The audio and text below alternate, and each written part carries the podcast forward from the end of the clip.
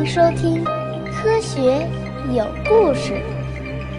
比科学故事更重要的，更重要的，更重要的，更重要的，是科学精神。纪念人类登月五十周年专题节目。今天的节目文稿同样来自《科学声音》科普训练营的第一期学员姜文静。好，下面还是由我来为大家播讲。一九七零年四月十七日上午十一点二十三分，美国宇航局位于休斯顿的地面指挥中心一片寂静，人们屏息凝神，等待着阿波罗十三号载着三名宇航员返航。由于飞船刚刚掉进大气层，剧烈的摩擦使空气产生了电离，形成了一层屏蔽，通讯暂时中断了。在沙沙的电流声中。人们一遍一遍地低声呼唤着这艘飞船的名字“奥德赛”，而此时啊，尼克松总统焦虑地在甲板上踱步，教皇保罗在梵蒂冈为三名宇航员祈祷祝福，就连与美国还处在冷战状态的苏联都公开表示，将利用一切可能的手段帮助美国宇航员。这就是被誉为人类航天史上最成功的失败的。阿波罗十三号任务，这个故事的精彩程度不亚于任何一个科幻故事，以至于被好莱坞搬上了大荧幕，成为影史上的经典。它还经常被分在科幻电影这个类型下，但其实啊，它并不是科幻。今天呢，我就要来给你讲一讲阿波罗十三号的故事。一九七零年四月十一日，美国阿波罗十三号顺利进入太空，准备执行第三次登月计划。执行这次任务的飞船叫奥德赛，奥德赛呢就是希腊史诗中惊心动魄的英雄之旅。或许从这个名字开始，就注定了这次任务在冥冥之中的命运。登月飞船由三部分组成，中部的指令舱是宇航员主要活动的地方，尾部的服务舱为飞船提供动力和氧气等供给，顶部是一个独立的登月舱。在登月的时候，会与飞船主体部分分离。登月任务完成之后呢，再将宇航员送回绕月轨道，与飞船对接，返回地球。起初一切都顺利的难以置信，以至于在发射后的第四十六小时，地面控制人员还打趣的抱怨道：“我们已经无聊到流泪了。”三名宇航员还拿起简陋的设备，兴致勃勃的电视直播太空生活。殊不知啊。这只是暴风雨来临前的平静。在直播中道完晚安之后不久，飞船尾部突然传来一声爆炸声。三十秒的寂静后，地面的人们听到宇航员斯威格特说出了太空史上最著名的那句话：“休斯顿，我们遇到麻烦了。” Okay, stand by.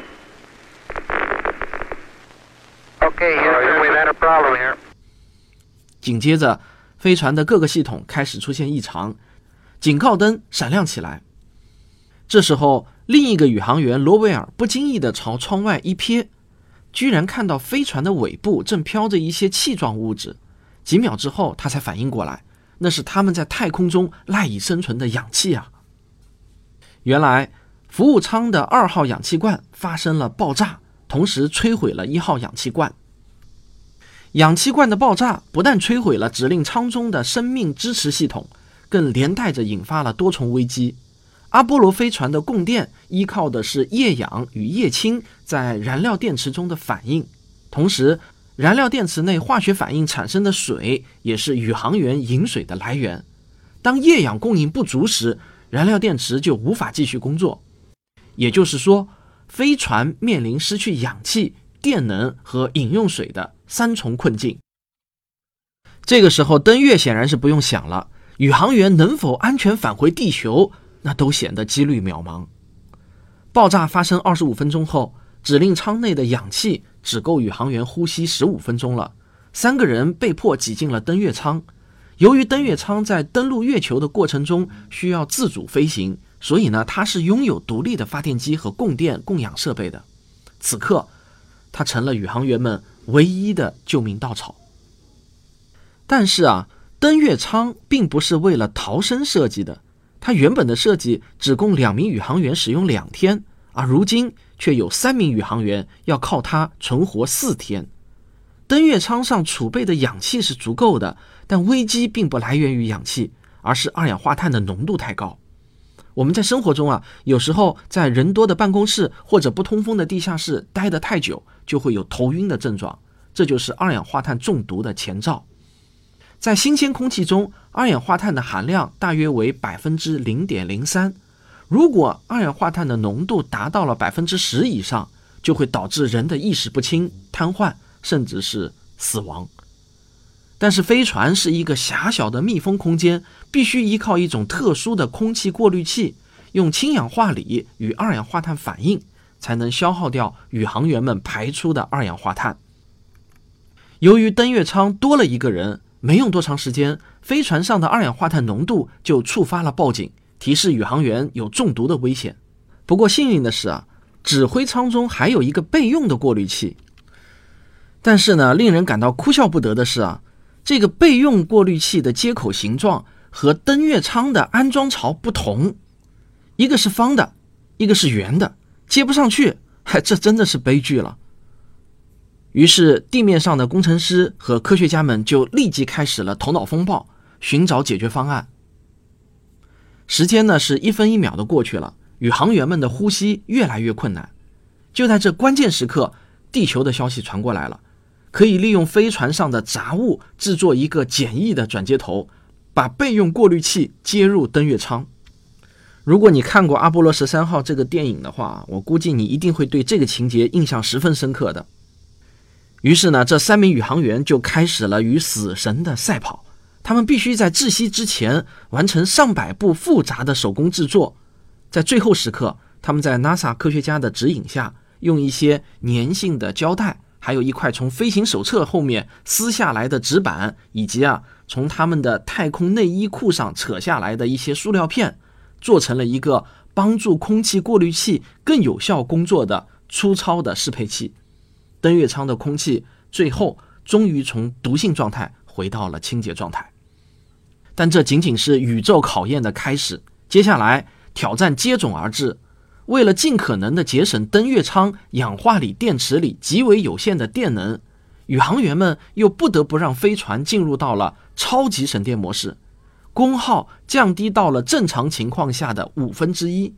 那为了留出足够的动力，他们关掉了加热器，舱内的温度也就随着降到了四摄氏度左右的低温状态。此外，在飞船上需要喝水的，除了三位宇航员外，还有各种电子器件的水冷设备，为了尽量的节约用水，宇航员们每天的饮水量只有正常情况下的五分之一。当飞船终于从月球的另一面重新露面时，地面控制人员再次陷入一片沉默。他们明白，就算再怎么省，登月舱上的燃料也只够一次启动发动机。如果失败的话，那宇航员也就永远的会。飘落在太空中，不可能返回地球了。他们冷静地计算着各种参数，要确保万无一失。好在呢，最后是一次性成功了。飞船以两倍子弹的速度飞离月球，驶向地球的方向。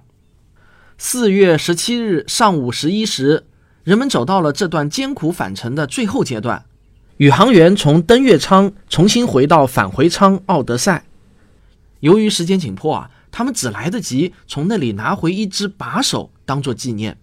事实上，他们甚至不知道返回舱外壳有没有受损。如果返回舱的隔热层受损，那么他们进入大气层时，将会在五千摄氏度的高温中化作一缕青烟。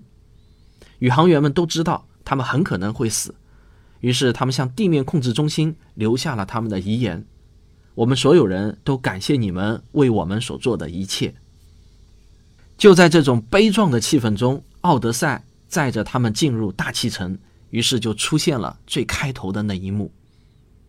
在通讯暂时中断的这短短的三分钟里，休斯顿指挥中心全体人员都情不自禁地站了起来，全场那是一片可怕的寂静。经历了八十多个小时推至极限的奋战，他们已经做了可以做的一切，剩下的就只有天意了。在沙沙的电流声中，时间仿佛凝固了。短短的六七分钟似乎无限漫长。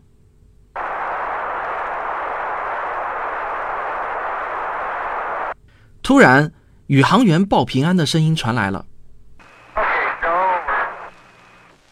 一片欢呼声瞬间响彻了控制中心。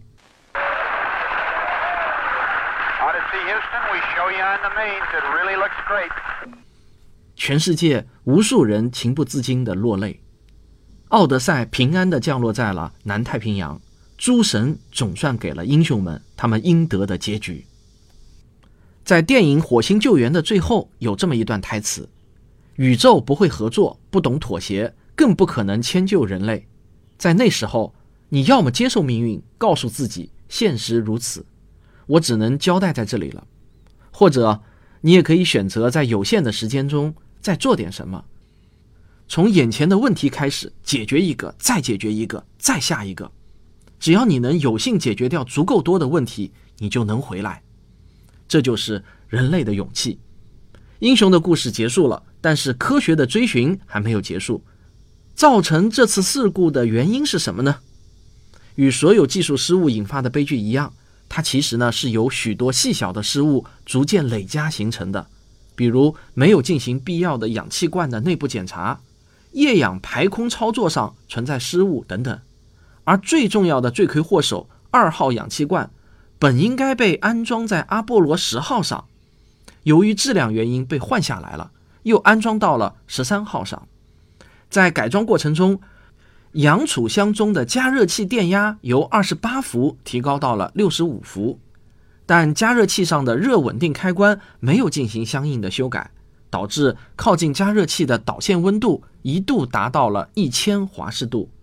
在太空中，正是这段导线点燃了绝缘层，造成了爆炸，让阿波罗十三号与登月失之交臂。但阿波罗十三号又是幸运的，毕竟呢，它是活着回来了。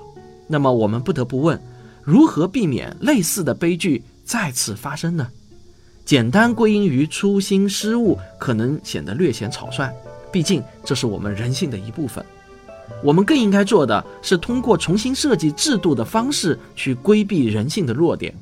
当然，无论是对制度的改造，还是对人性的理解，那都是没有尽头的。在穷尽了一切理性之后，唯有凭借着最大的勇气，期待幸运女神的眷顾了。好了，这就是本期的科学有故事，咱们下期继续。登月五十周年专题。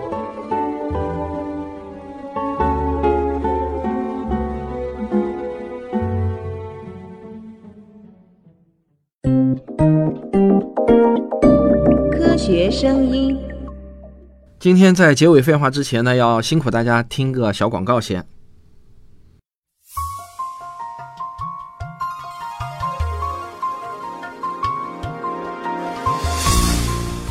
科学史评话主播吴金平老师的通俗医学史专辑已经正式上线了。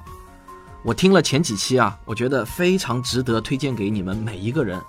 这不仅仅是一段医学史，也是人类思考能力的升级史。它对我们每一个人维护自己的健康都有现实意义。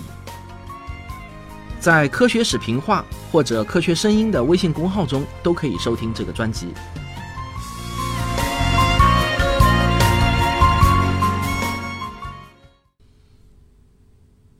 今天这期节目的作者姜文静啊，也是一位自媒体人。